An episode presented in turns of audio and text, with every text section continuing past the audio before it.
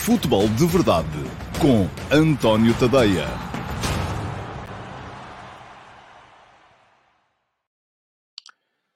Ora então, olá, muito bom dia a todos. Sejam muito bem-vindos a mais uma edição do Futebol de Verdade. Esta é para segunda-feira, dia 25 de Abril, é feriado, mas mesmo assim cá estou uh, para uh, levar até vós o Futebol de Verdade. As regras são muito simples uh, e um, creio que já as enunciei aqui algumas vezes. Em princípio, em fins de semana e feriado. Em fins de semana, não há, ponto final, Futebol de Verdade. Nos feriados, pode haver ou não.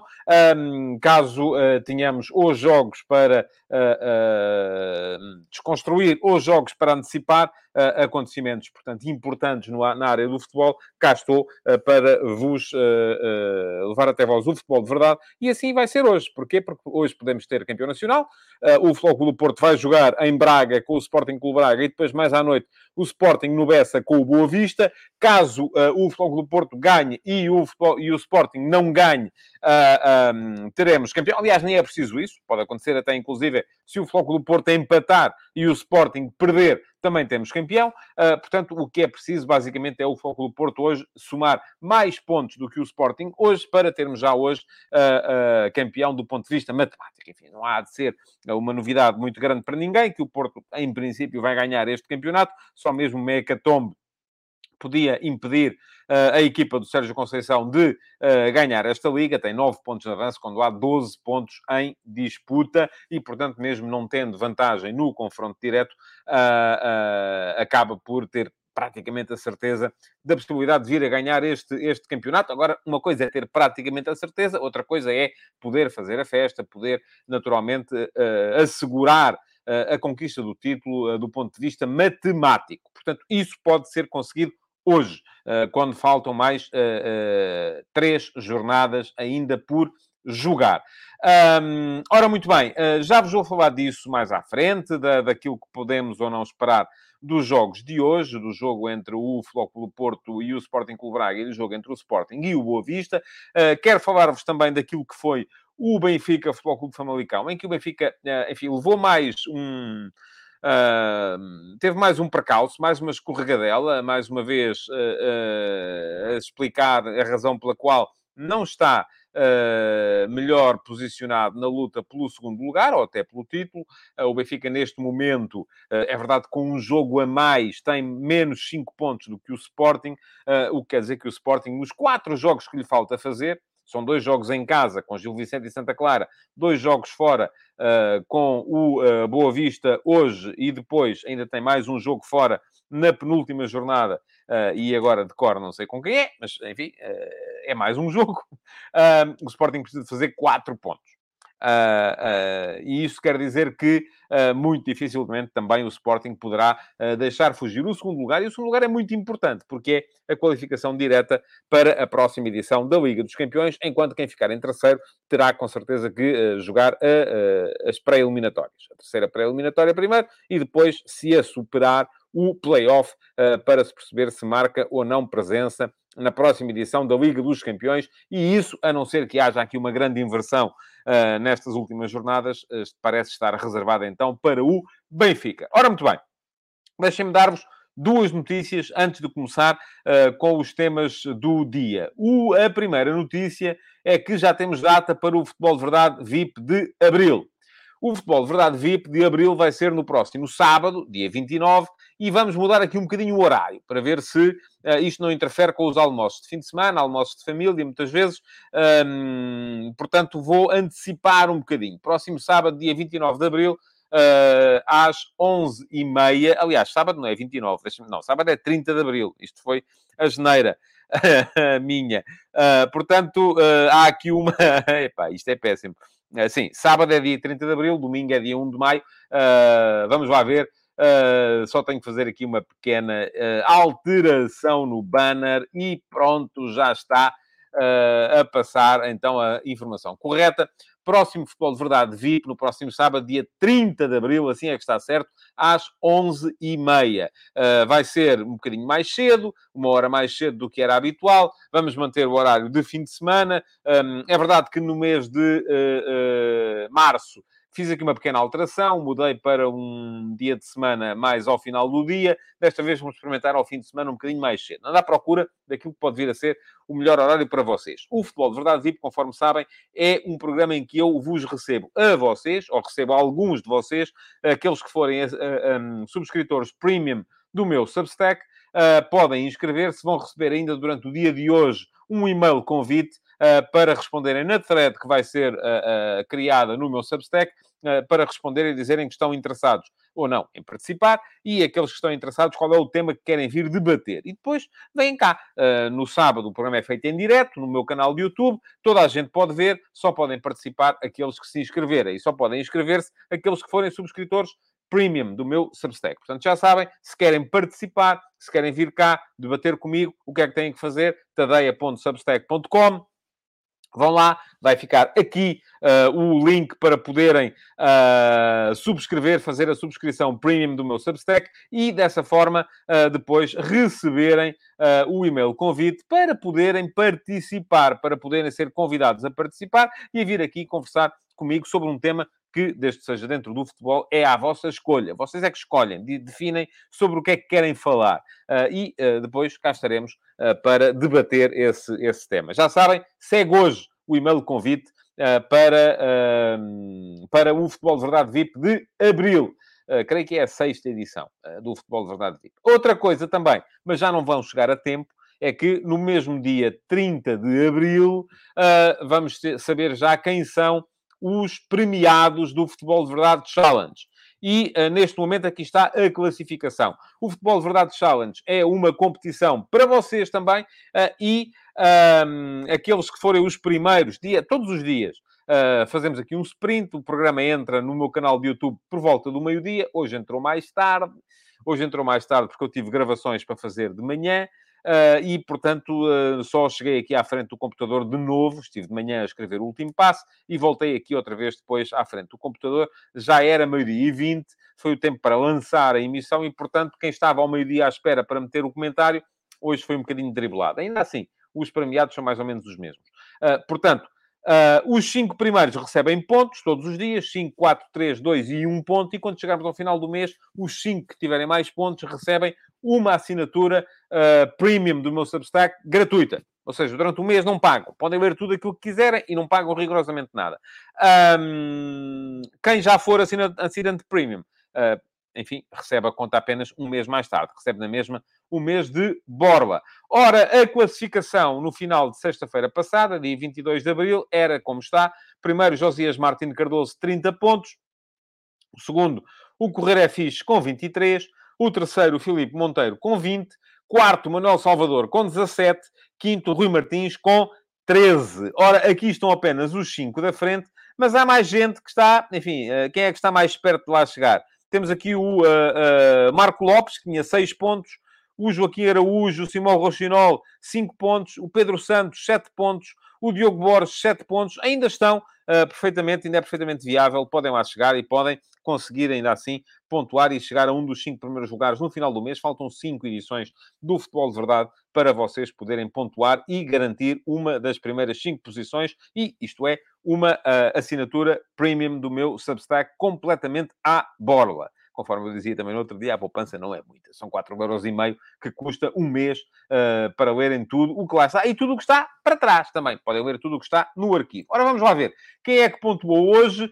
O primeiro lugar foi quem chegou primeiro, foi o Correr é Fixe. Uh, portanto, vai fazer 5 pontos. E os 5 pontos do Correr é Fixe uh, vão permitir-lhe aproximar-se, seja como for, dos Josias. Uh, Martino Cardoso passa a somar 28. Vamos ver se o Josias também pontuou ou não. Pergunta-me o Correr é Fixe. Bom dia. Como descalçar a bota Slimani? Ora, muito bem, é um tema de atualidade máxima. E quem quiser saber o que eu penso sobre ele, também tem aqui o link, vai ter na emissão em diferido, o link para ler o último passo de hoje. Porque eu hoje escrevi sobre a situação uh, do Sporting com Slimani e não só escrevi, uh, como depois no meu Instagram uh, coloquei uma sondagem um, ehm, para perceber o que é que vocês pensam, quem é que esteve mal no caso Slimani. E neste momento está no, nas stories do meu Instagram, quem quiser pode lá ir votar.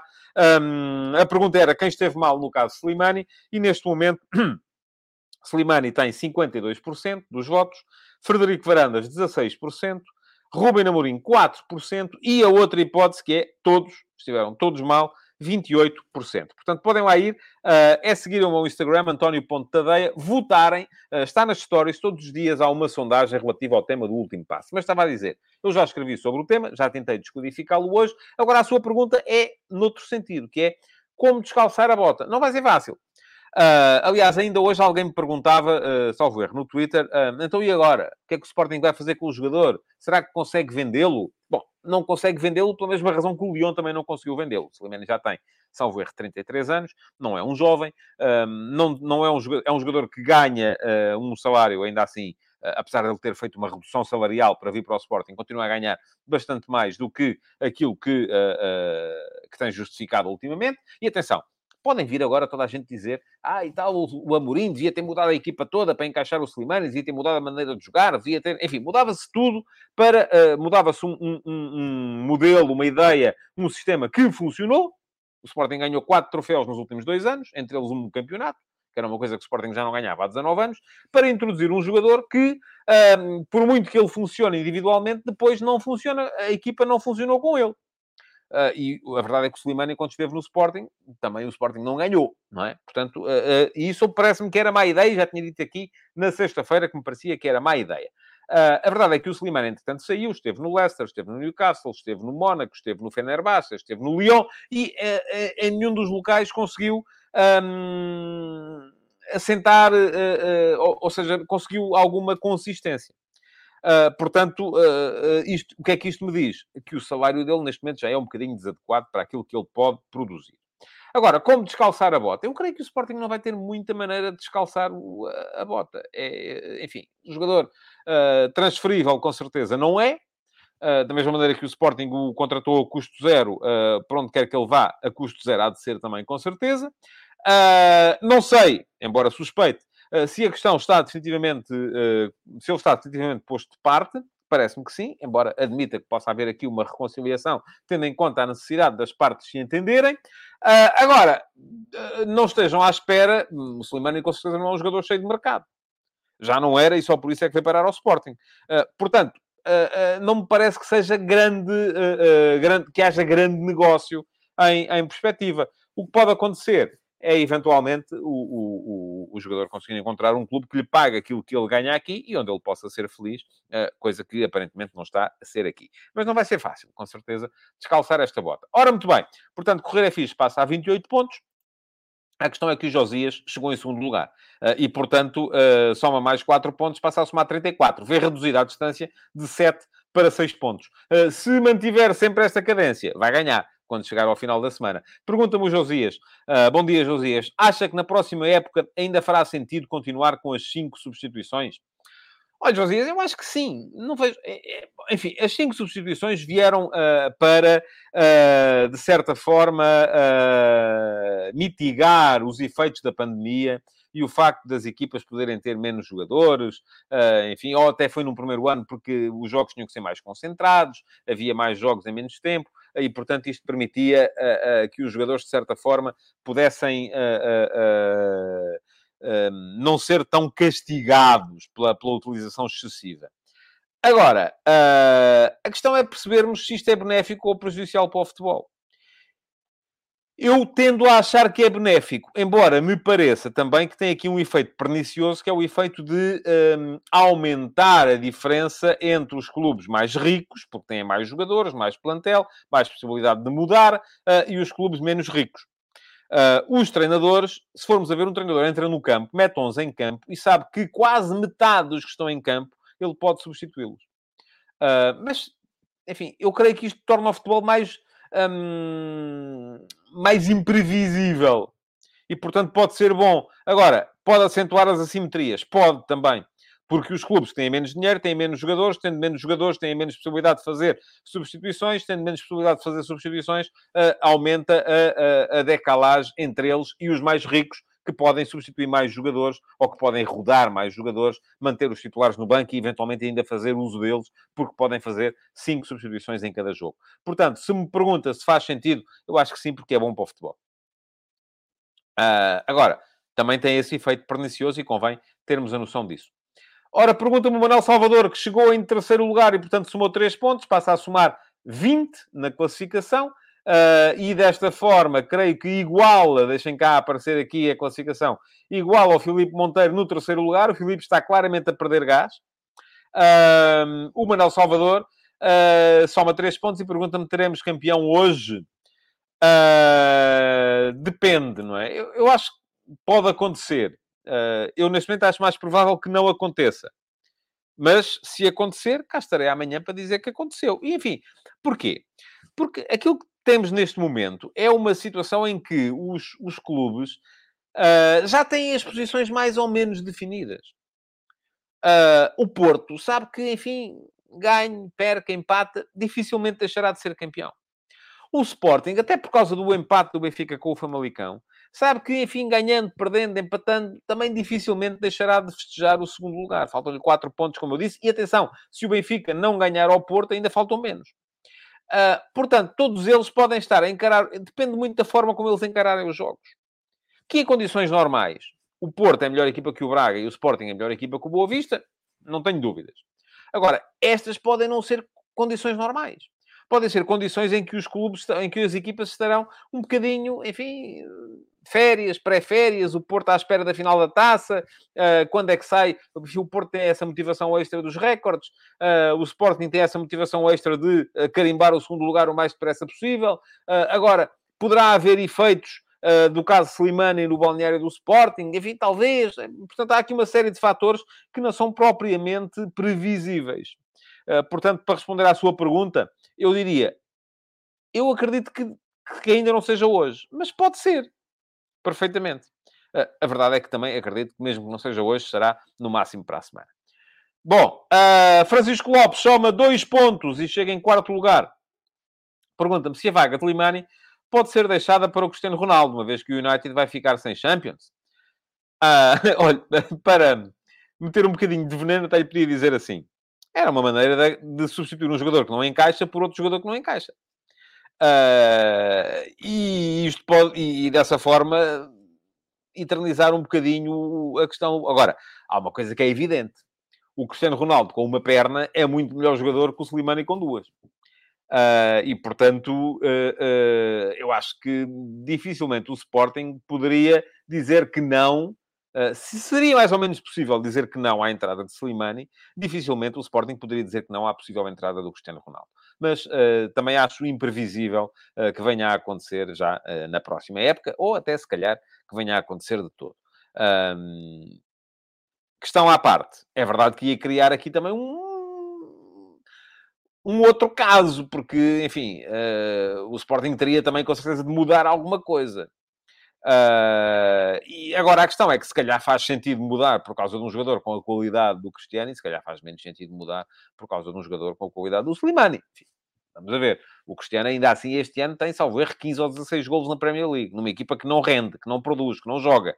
Portanto, uh, é um jogador que nenhuma equipa do futebol europeu ou mundial uh, pode, de repente, dizer não, não quero. Desculpem lá, mas não me apetece. Bom, um ponto para o Marco Lopes, foi o quinto a chegar, o que quer dizer que o Filipe Monteiro hoje não pontuou e tivemos 5, 6, 7, 8, 8 comentários às, uh, ao meio-dia 21. Foi o primeiro minuto em que eu pus uh, o lançamento da emissão. E pergunta-me o Marco, a Prime Video colocou um microfone no árbitro do São Etienne Mónaco deste sábado. Aconselho todos a ouvir, aquilo é ar fresco para o nosso futebol Acredita que o acesso ao áudio vai ser uma realidade? Ó, oh, Marco, eu espero que sim, e o mais depressa possível. Não só porque isto iria, eh, de certa forma, atenuar os excessos eh, que eh, todos os intervenientes do jogo vão cometendo, mas também porque ehm, eu acho que vinha beneficiar a transparência. E todos nós queremos saber o que é que o árbitro e o VAR dizem um ao outro no momento em que se decidem as coisas. Uh, isso para mim é. Aliás, eu já defendo isso desde antes de haver VAR. E continuo a defender neste momento que já temos o VAR implantado. Na altura, aquilo que foi dito é que a coisa poderia, uh, de certa forma, vir a, aumentar a polémica. Ora, eu acho que a polémica nasce precisamente da, uh, obscura, da, da obscuridade. A partir do momento em que as coisas são transparentes, a tendência é para a polémica diminuir. Mas isto sou eu, que acho que, ponto 1, um, os, uh, os áudios deviam ser públicos, deviam estar nas transmissões. Eu estou em casa a ver o jogo, devia ouvir o que o árbitro diz aos jogadores, devia ouvir o que o VAR diz ao árbitro, o que o árbitro responde ao VAR. Devia-me sempre permitir essa possibilidade. Da mesma forma que acho que se eu estou no estádio, devo ter a possibilidade de ouvir também isso. E já contei aqui várias vezes uh, a experiência que tive a ver rugby das Seis Nações, uh, quando entrei em Twickenham e me dão um transistor com uns fones para eu ouvir. Então eu pensei que era para ouvir o relato e não era. Era para ouvir a comunicação entre o uh, árbitro de campo e o uh, TMO, o Television Match Official, um, que é o VAR do, do rugby, um, e isso, de facto, acho não só que devia ter essa possibilidade, como acho que devia, havendo essa possibilidade, os estádios tendo uh, ecrã com essa possibilidade, devíamos ter a possibilidade também de ver uh, o, uh, a transmissão em direto do jogo nos ecrãs do estádio.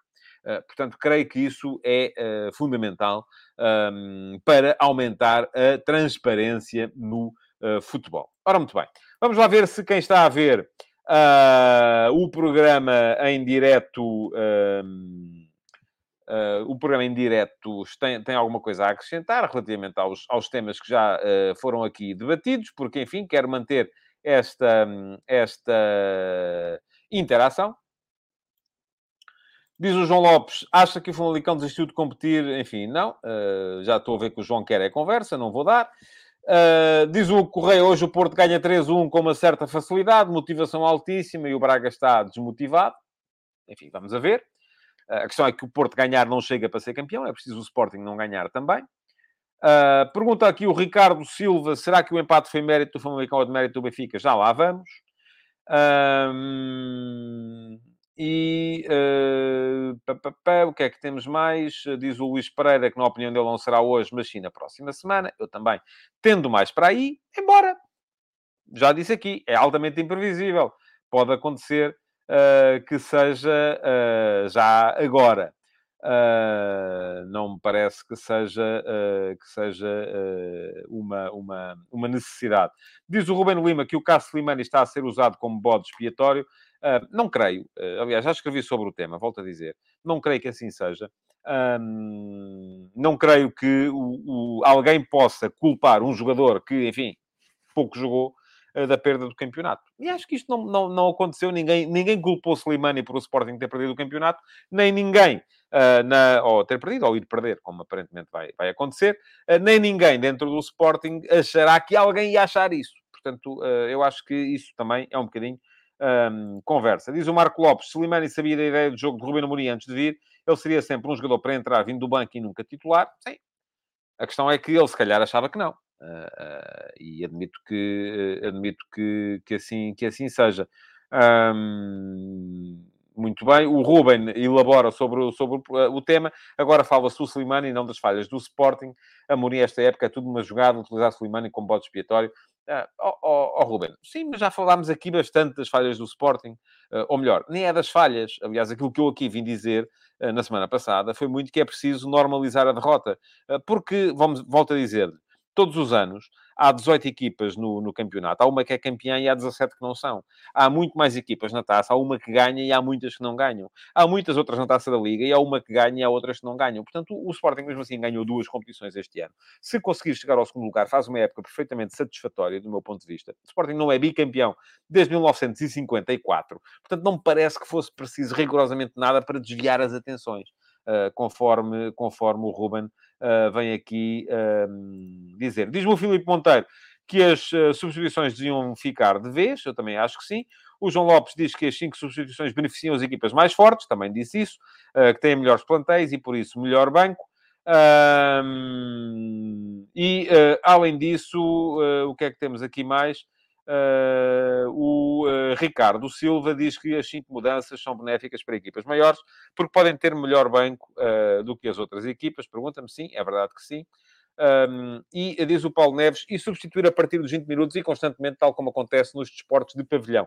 Olha, não seria absolutamente contrário a isso, mas isso seria uma. É, é, eu acho que tem que ser estudado e testado antes de se, antes de se entrar por aí. O Ruben Lima concorda que as cinco substituições devem ficar. Uh, e o Josias diz, pensei na pergunta, depois de ontem ver o Pioli a estragar a equipa com as substituições. A verdade é que ganhou, oh, Josias. Teve quase para não acontecer. E neste momento o Milan ainda está uh, à frente uh, da, da, da, da Série A. diz o João Lopes que se o Cristiano não encaixa em qualquer das nossas equipas, então é muito fraco sinal.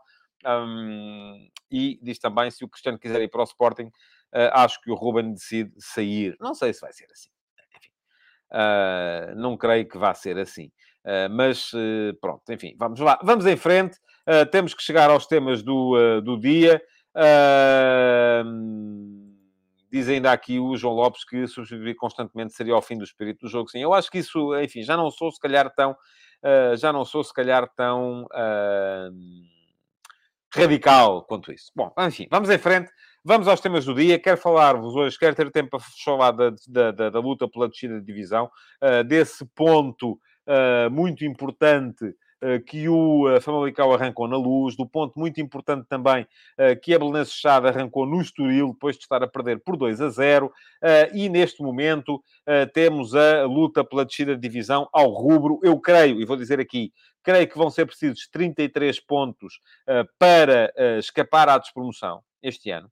O que significa que a Chade está metida num grande molho de brócolos, porque tem 25 neste momento e falta-lhe jogar com o Braga em casa, com o Famalicão em casa, enfim, dois jogos em casa, são dois jogos fundamentais para a equipa do Franklin. Se ganhar os dois, faz 6 pontos, chega aos 31 e vai depois, com certeza, a Aroca lutar para uh, fugir à descida com outra equipa que também pode, com certeza, vir a estar envolvida. Ora, muito bem.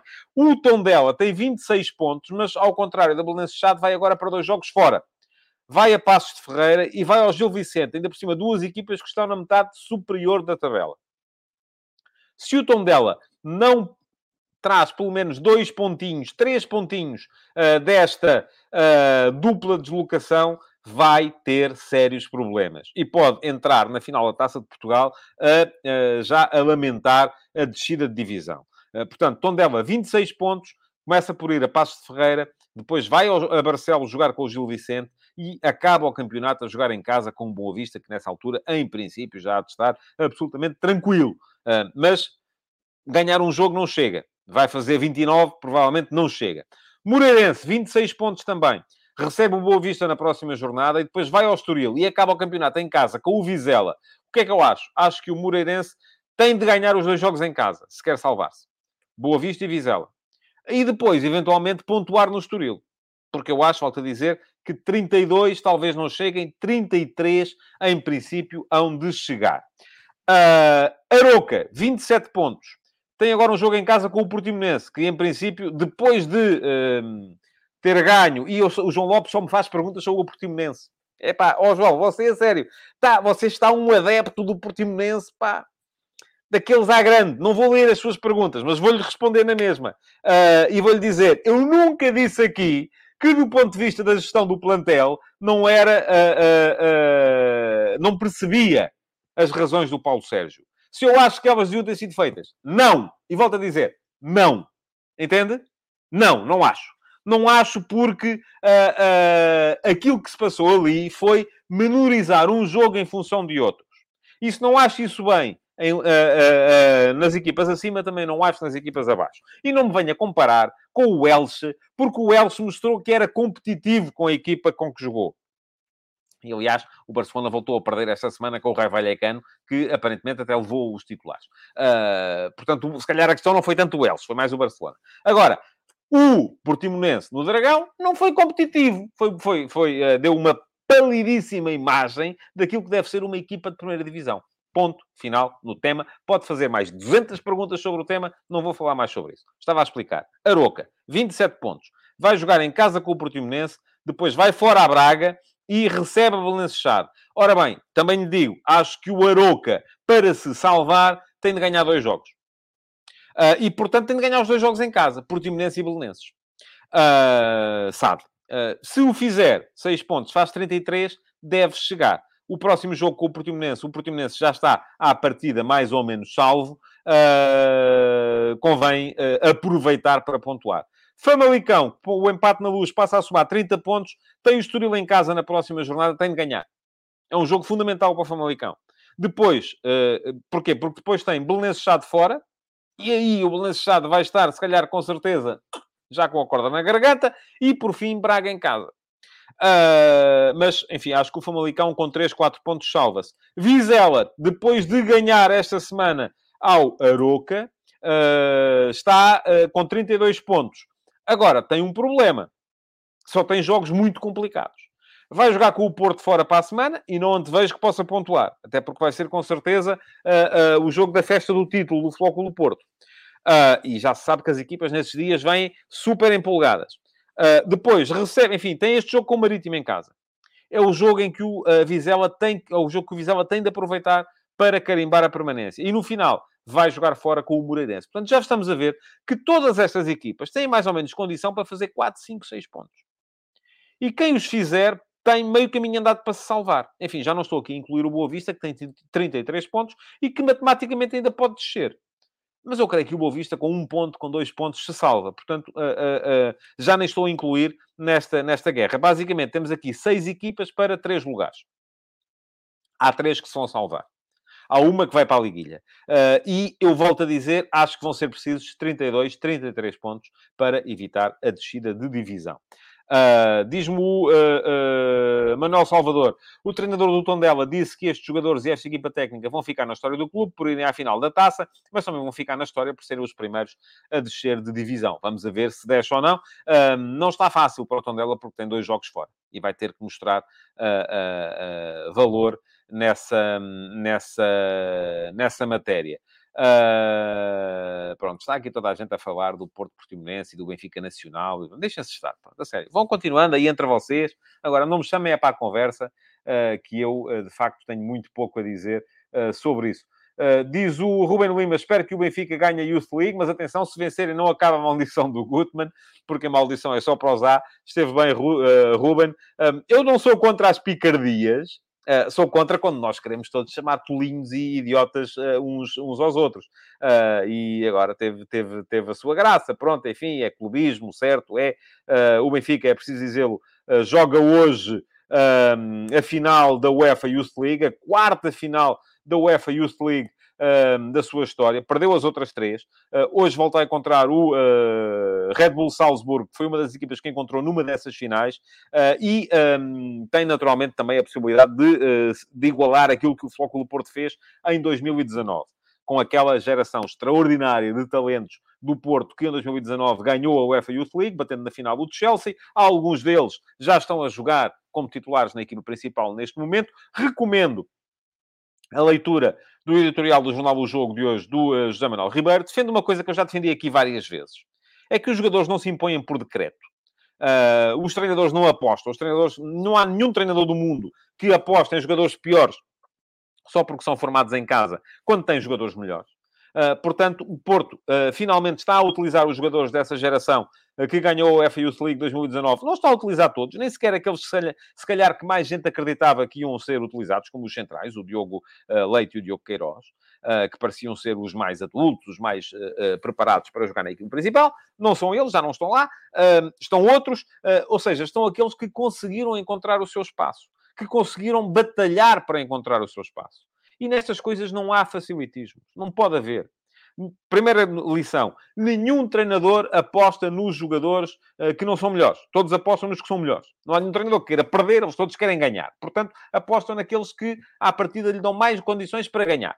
Segunda lição: nenhum jogador um, que veja o caminho facilitado, aberto, uh, para chegar à equipa principal, se impõe uh, no médio e longo prazo pode até jogar ali. Mas depois, quando começar a ter dificuldades, porque o futebol sénior é isso mesmo, são dificuldades, acaba por baquear, acaba por sussurrar. Portanto, o que é que tem de ser feito? E porquê é que o Porto está neste momento a conseguir encontrar espaço na equipa principal para os jogadores da formação? Porque é que o Sporting, na época passada, e, uh, uh, por exemplo, com o Paulo Bento, encontrou espaço na equipa principal para os jogadores da formação e porque é que o Benfica ultimamente não, tem, não, não tem conseguido fazer e não, não tem conseguido levar estes jogadores que estiveram em três finais da UEFA Youth League a imporem-se na equipa principal. Foram raros os casos. O João Félix, o Rubem Dias, eh, o próprio Florentino acabou por se perder de caminho, o Ferro perdeu-se pelo caminho, mais jogadores se perderam pelo caminho. Eh, porque é que não tem acontecido? E a resposta é muito simples. Porque o Benfica não está a, não está sequer a encontrar o espaço para eles entrarem no placar principal. Aquilo que acontece é que eu sou contra a afirmação por decreto, isto é, não se pode dizer têm de jogar X jogadores da formação.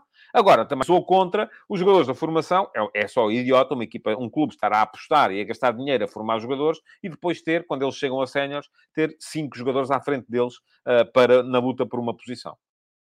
Uh, porque, em algum momento, eles vão ter que ter minutos para mostrar se estão ou não estão em condições. E se tiverem cinco à frente, isso nunca vai acontecer. Ora, o Benfica aqui está, tem sido vítima, e foi por isso que eu falei aqui há tempos, no uh, último passo, que vocês podem ler aqui também, uh, vai, vou colocar aqui o, o, o link, uh, na, na, questão da coerência estrutural um, entre formação e papel principal do Benfica, que tem a ver com o facto do Benfica ter tido ultimamente muito dinheiro para investir. E à partida, a partir do momento em que tem muito dinheiro para investir, tem muitas opções no plantel principal e os jogadores que estão abaixo nem sequer cheiram não é impô-los por decreto, é que eles nem sequer lá chegam. Chegam ao plantel principal e têm 4, 5 jogadores à frente. Ora, qual é a motivação do miúdo nesse, nesse momento? Zero, não é? Bom, uh, bom vamos lá então uh, falar aqui um bocadinho do, uh, do, do, dos jogos do, do, fim de semana. bom, estamos aqui, estava aqui só a ver o que é que, o que é que estávamos aqui a falar do Romário Baró, sim, evidentemente. Um, bom, vamos lá, vamos seguir em frente. Uh, vamos ter, oh, vamos começar pelo jogo do Benfica. O Benfica não foi além uh, do, uh, do empate em casa com o Famalicão. E foi um bocadinho um jogo em que o Famalicão deu a provar ao Benfica o mesmo veneno que o Benfica tinha dado ao Sporting no jogo anterior. E foi um jogo que veio mostrar, de certa forma também, a, a, aquilo que é a dificuldade do Benfica em uh, jogos nos quais precisa de recorrer com mais frequência ao ataque posicional, ao ataque organizado. Se formos a ver, o Benfica este ano, uh, os momentos que os benfiquistas levam uh, para férias de melhor, ou as melhores memórias que levam para férias, acabaram por ser os jogos em que o Benfica jogou fundamentalmente bloco baixo, defensivo e aposta no uh, contra-ataque e no ataque, e no ataque rápido. Um, diz, vamos só arrumar isto aqui num instante. Diz o Michel Esteves, ou Michael Esteves, não sei, mais um penalti para o Benfica, mais um erro de arbitragem grave. Não sei se está a ser, uh, se está a fazer humor ou se está a falar a sério. Um, vou dizer aquilo que acho. Não era penalti. Pronto. E não era penalti porquê? Não era penalti por duas razões. Primeira razão, há um ressalto em cima, uh, do, uh, muito próximo do momento em que uh, o, o, o, o, jogador do, do, do Famalicão, a bola bate no, no braço do jogador do Famalicão. Segunda questão, porque o braço está onde tem de estar. Ninguém salta em carrinha a bola com os braços atrás das costas. Uh, estão-me a dizer, dizem-me assim, ok, mas não é o braço de apoio. Estamos a confundir duas coisas. Uma coisa é o braço de apoio, é o braço que está apoiado no chão um, que não era o caso, de facto, e aí nunca será falta. Outra coisa era é o facto do jogador estar a fazer um carrinho e, naturalmente, os braços estão ligeiramente afastados. Portanto, não era penalti por estas duas razões. E diz o Michel Esteves, Michael Esteves, na opinião dele também não. Pronto, ok, então estamos de acordo. Um, e arrumamos aqui de vez a questão da arbitragem. Uh, portanto, uh, não sei se vem aqui, não, não aparece ninguém. Uh, diz o Vasco Batista, eu até percebo o lance ser de interpretação e poder ser penalti, mas daí o Benfica justificar a derrota com isso. Não foi derrota, Vasco, foi empate. bom, enfim, é isso mesmo. Pronto, arrumada a questão da arbitragem. é claro que, enfim, isto vale para todos. Não, não vale só para o Benfica.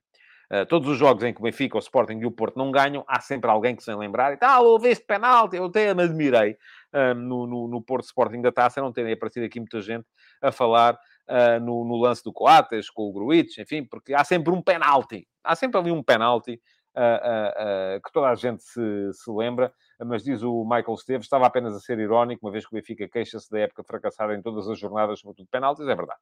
Bom, Uh, e o Josias, que é benfiquista, diz também não acho que seja penalti. Pronto, estamos todos de acordo, é importante que assim seja. Uh, enfim, não é importante, nem deixa de ser, mas é o que é. Agora, estava a dizer, quais são as boas memórias que os adeptos do Benfica levam para férias este ano? São o jogo em Eindhoven, 0 a 0 com 10, resistência defensiva. O jogo em Amsterdão, vitória por 1 a 0, eh, resistência defensiva. O jogo em Alvalade, vitória por 2-0, resistência defensiva. Uh, e, eventualmente, o jogo com o Barcelona, que terá sido o melhor jogo do Benfica esta época, 3-0 na Luz, uh, já não vou falar sequer do 0-0 em Campenal, uh, mas 3-0 na Luz, em que não, tem sido, não tendo sido um jogo de resistência defensiva, foi um jogo até dividido, mas foi um jogo em que o Benfica teve menos bola do que o adversário. Qual é que é o problema para o Benfica, geralmente? O problema para o Benfica, geralmente, é quando tem que fazer o jogo. Porquê? Porque quando tem que fazer as assumir as despesas do jogo, é uma equipa que tem sido... Não tem sido forte em ataque posicional. É uma equipa que os seus avançados funcionam melhor com espaço do que sem ele. é uma equipa que, e os médios criativos também, é uma equipa que, uh, quando tem que ir muito para a frente em ataque posicional, acaba por se expor atrás. E neste caso, no jogo com o Famalicão, uh, isso nem aconteceu. Uh, é preciso dizer, o, o Famalicão nem criou, o Famalicão foi zero do ponto de vista criativo, mas eu chamava a vossa atenção apenas aqui para um dado, um dado muito simples, que é o índice de expected goals uh, do Benfica nos jogos em Alvalade com o Sporting e agora em casa com o Famalicão.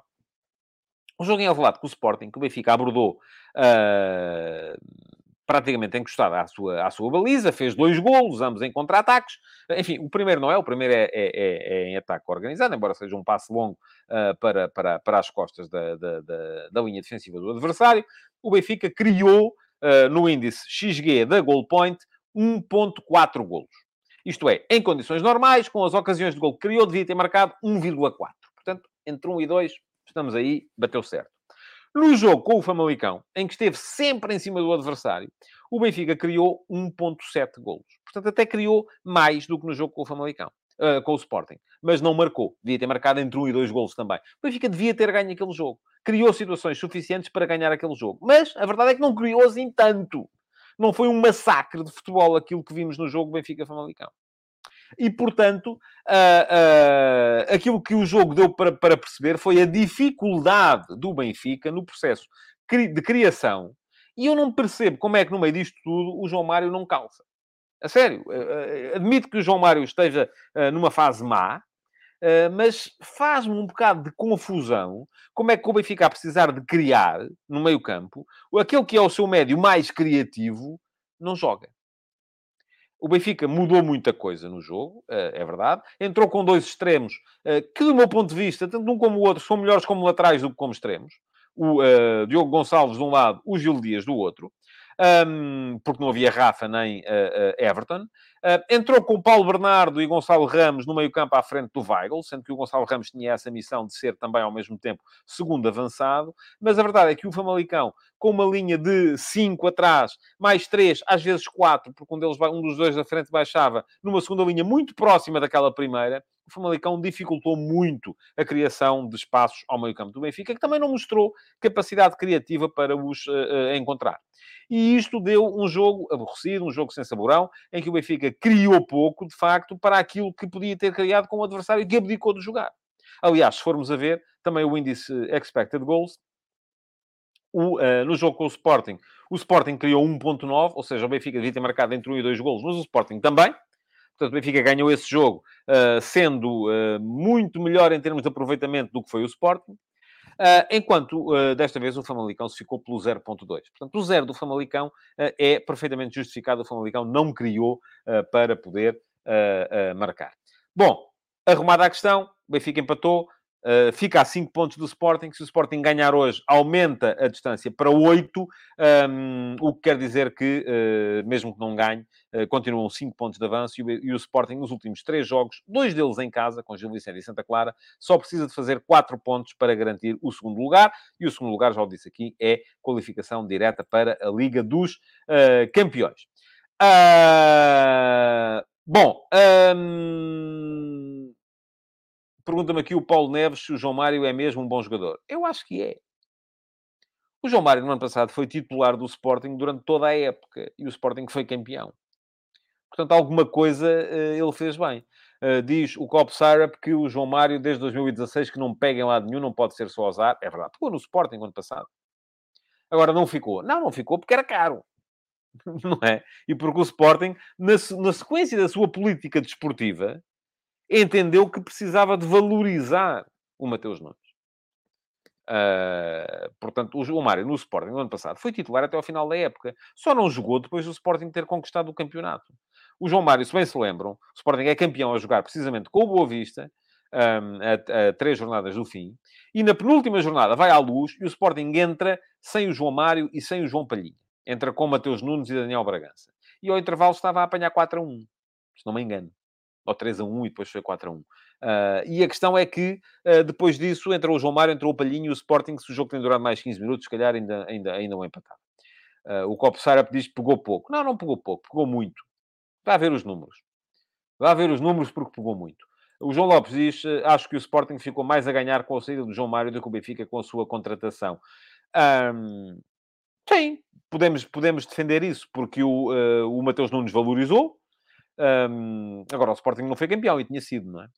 Uh, e do outro lado, o Benfica não ganhou nada com isso, porque o jogador está a ser neste momento um peso uh, uh, para, o, para, o, para aquilo que é o grupo. Bom, hoje, já vos disse aqui, temos Braga-Porto, vai ser às seis. Braga-Porto, o Porto enfim, se ganhar, ou pelo menos se não perder, aumenta o seu recorde de jogos, jornadas consecutivas sem perder.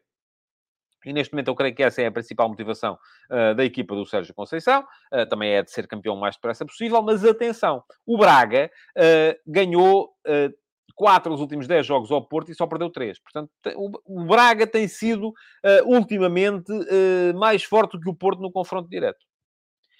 este ano já ganhou uma vez ao Sporting, ganhou uma vez ao Benfica. Perdeu no Dragão, mas perdeu um jogo muito igual. Vamos ver, eu acho que podemos ter tudo para ter um excelente jogo e estou curioso para ver o que é que vai ser o jogo ou não. Uh, depois, mais ao fim do dia, Boa Vista Sporting. Uh, vai ser um jogo condicionado naturalmente pelo resultado do Braga-Porto. Vai ser um jogo condicionado também, uh, naturalmente, por aquilo que são os efeitos ou não da questão Slimani dentro do, do, do, do Sporting. e vai ser um jogo em que vamos perceber, afinal de contas, de que é que é feita mentalmente esta equipa do Sporting. Eh, se o facto de o Benfica ter empatado faz com que o Sporting afrouxe ou não. Ou, pelo contrário, faz com que a equipa acelere. Isso vai ser, do meu ponto de vista, muito importante. Antes de me ir embora, quero lembrar-vos que Uh, durante o fim de semana saiu mais um episódio uh, da série Iminências Pardas. Está aqui, podem lê-lo aqui. Uh, Falei-vos uh, neste sábado de Giuseppe Marotta, o, o Homo Mercato, ou neste momento CEO do Inter de Milão. Uh, foi o homem que pegou na Juventus, depois da Juventus do, do, do Calciopoli, uh, depois da saída do Luciano Moggi. Um, foi o homem que recuperou a Juventus. Foi o homem que uh, fez a Juventus eterna campeã. Entretanto, saiu para o Inter, conseguiu ser campeão no Inter no ano passado com António Conte, que já tinha sido o treinador que ele recrutara na Juventus. Conte foi a vida dele e o Inter está lá ainda a lutar pelo campeonato esta, esta época. Portanto, vamos a ver. Está lá a história toda para quem quiser ler de Giuseppe Marotta, o CEO do Inter de Milão. Além disso, tivemos neste fim de semana mais episódios da série F80. Não tivemos ainda o campeonato de 35-36. Vai sair no próximo fim de semana. Uh, está desde já prometido, já comecei, ainda não consegui, foi acabar. Uh, mas uh, lá estará também no próximo fim de semana a época de 35-36 da série F80, todo esse ano em uh, revisão. Um, além disso, já sabem como é. Deixem o vosso like para que o Futebol de Verdade chegue a mais gente. Partilhem-no nas vossas redes sociais. Inscrevam-se no canal. Podem fazê-lo aqui também. Inscreverem-se no canal do Futebol de Verdade. e, além de se inscreverem, cliquem em cima do sino para poderem receber notificações quando eu entro em direto. Uh, Pergunta-me o Filipe Monteiro quando é que é o Futebol de Verdade VIP.